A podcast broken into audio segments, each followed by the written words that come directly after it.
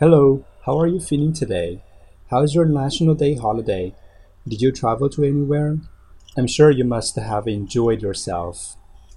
As I mentioned in the previous episode, I visited two countries in this year's National Day holiday United Arab Emirates and Cyprus. Approaching the end of the vacation, one word emerged from my mind tolerance. So, in this episode, I'm going to talk about it. Before I set my foot on UAE, I had quite a dread for that country because it's heavily religious and I had never been to an Arab country before.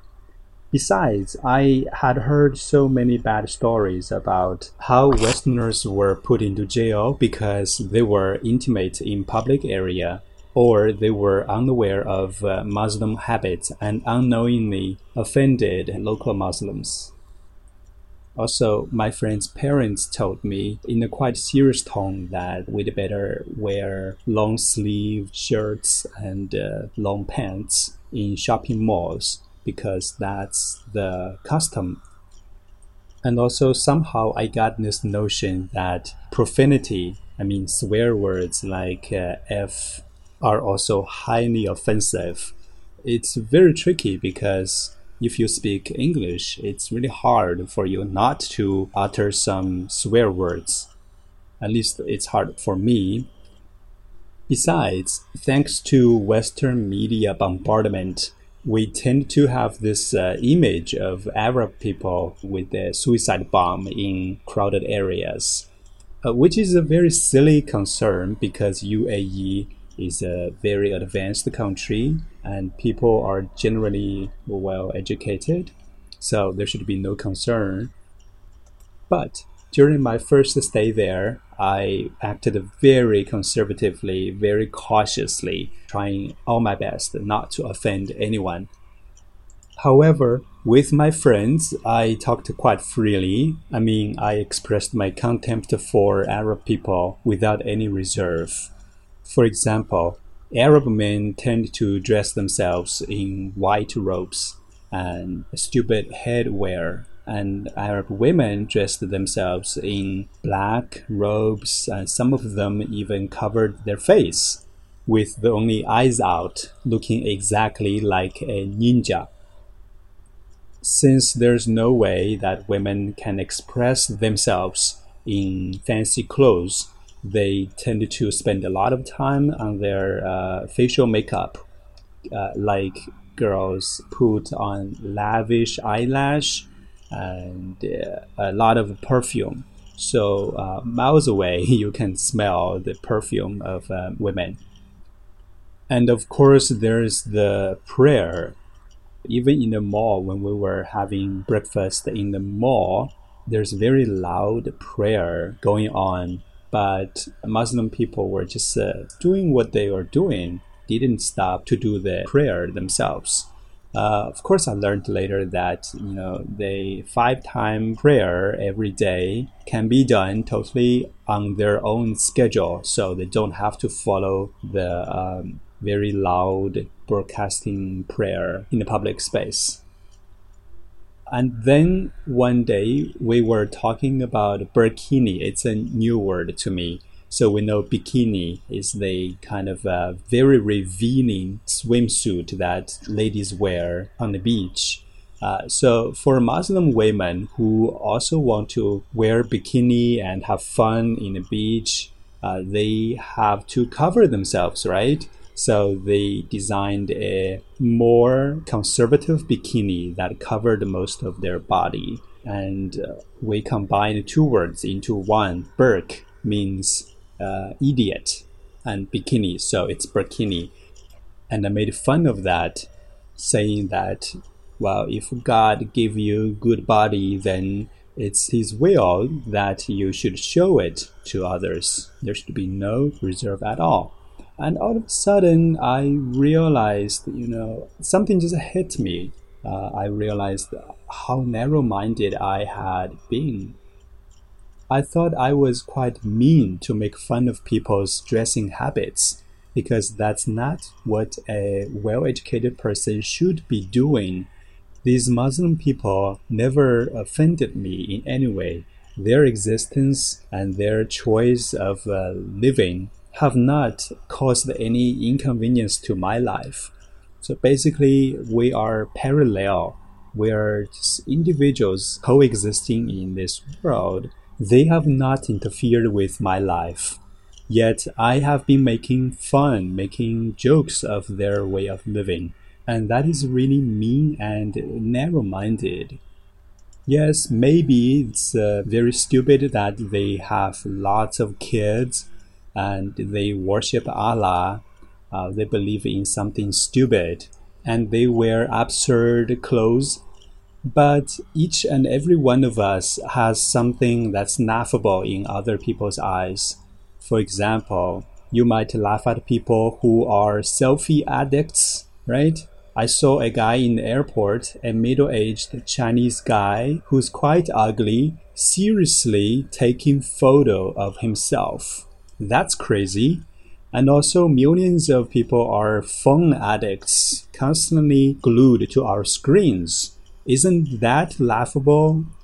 And to a lot of people, vegetarians are a bunch of uh, laughable people because you might think they are hypocrites and immature in mentality because animals don't necessarily have emotions. They are just empathizing with the animals, right? And also, uh, some other laughable traits might be, you know, people who are very passive in relationship. You know they uh, never take the initiative to pursue another person. They're just right there waiting and being tormented. So do you hate all of them? Why bother you probably think because that's none of my business. It's the same thing with uh, islam islam is stupid you might agree with me but if it's not interfering with your life, if it's not posing any threats or inconveniences to your life, then why should you be so critical, have so much hatred or resentment toward Muslims?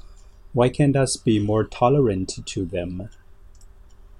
And also, it occurred to me that how significant Islam is different from Christianity. Well, Probably not, because Christians also believe in God. They are blind worshippers of a figure that existed only in that one book, the Holy Bible. And also, they believe in the end of the world. They believe in afterlife and they follow dogmatic doctrines written by multiple people over hundreds of years simply to govern and rule the grassroots. Christians also believe in a lot of uh, crazy nonsense. Yeah, there are thousands of Christians in Western society. Uh, do you find them all hateful? They might be annoying and crazy in your mind, but that doesn't make them hateful, right? They might be your neighbors, might be one of your family members. So if you can tolerate Christians in your life, why can't we show equal level of tolerance to Muslim people as well? I've been loving you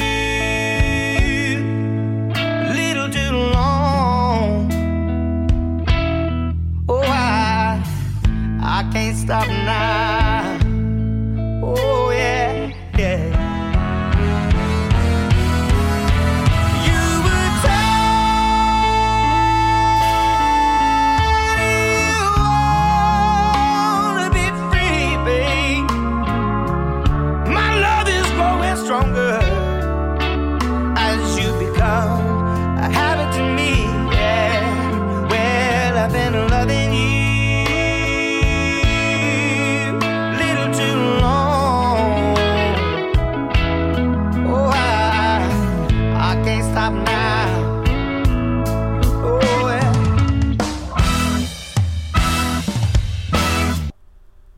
I think I have to make a distinction between Muslim and uh, Islamist.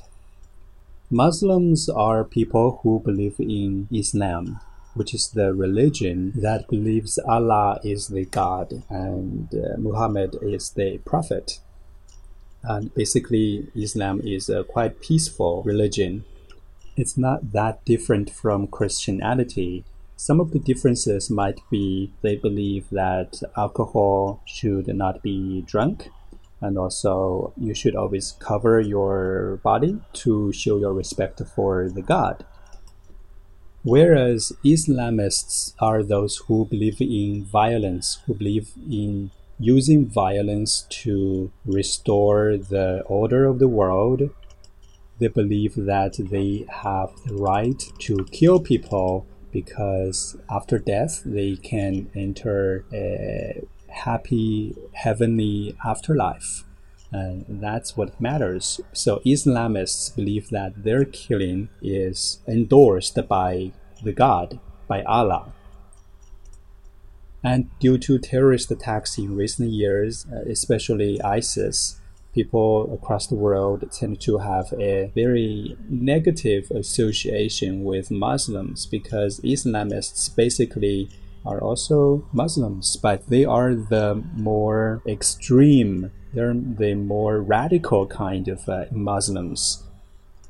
Since common people don't have a clear notion of the distinction between Muslims and Islamists, they tend to see Muslims as violent, as detestable as Islamists, which is exactly what happened to me before my sudden realization.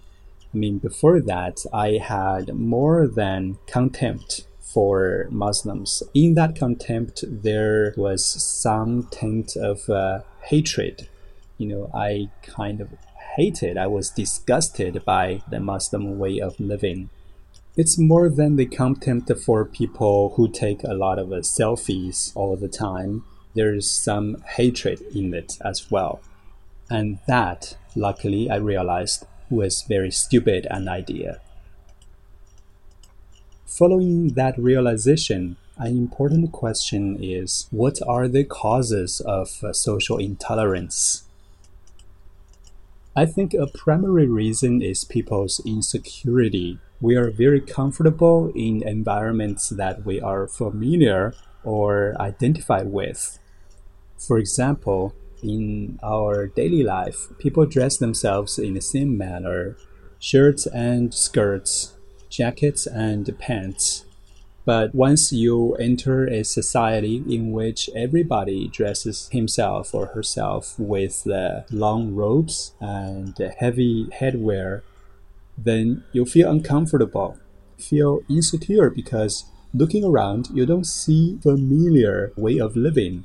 You feel like you are the minority or even in your own society, when you see someone who dresses himself or herself in a very unconventional way, you sense that this might be a new current that will uh, overwhelm, uproot the current established uh, social customs.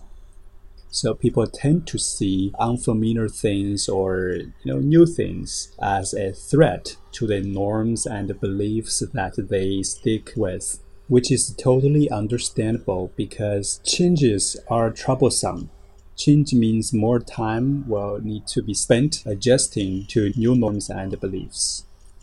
So, very instinctively, people intend to alter the different habits, ideas, or beliefs. I think it's just part of the human nature of uh, conquering. We want to conquer things that are incompatible with us, things that are from a different culture. We want to eat them so there's no need for us to change. Intolerance to different things is a way to preserve our identity or our species, and it boosts our sense of belonging. We don't have to feel at a disadvantageous position in society. It's group power. But this intolerance to unfamiliar things is a very dangerous notion because it threatens diversity. And diversity is the rule of survival, both culturally and uh, politically. I think it is not a very new notion that monoculture dies very fast. If there's only one breed of banana, then if that banana dies, then there is no more banana in the world. We need diverse kinds of uh, banana to protect this species. Similarly, politically speaking, if there is only one party, one ruling party in the nation, then that party will corrupt. Absolutely no negotiation. If there are two parties at least, then there is competition and that prevents one party from being the absolute power and then dragging the entire nation down. And also, if everything is standardized, like globalized, if people eat the same kind of fast food, dress themselves in the same brands, how boring this world would be so we need social tolerance. We need to be more acceptable to new ideas or different ideas, as long as they don't infringe your interests, as long as they are innocuous. Then show your tolerance. Don't be a medieval Christian who tried every possible means to convert others into Christianity, or simply burn every unbeliever uh, that's uh, stupid, that's brutal, and also horrifying, right? Confucius once famously said, Don't do unto others what you don't want others do unto you. 己所不欲，勿施于人. The wisdom of social tolerance was already there 2,500 years ago, so why not pick it up and stick with it? And that is all for today's show. Hope you enjoyed it and see you next time. Bye bye.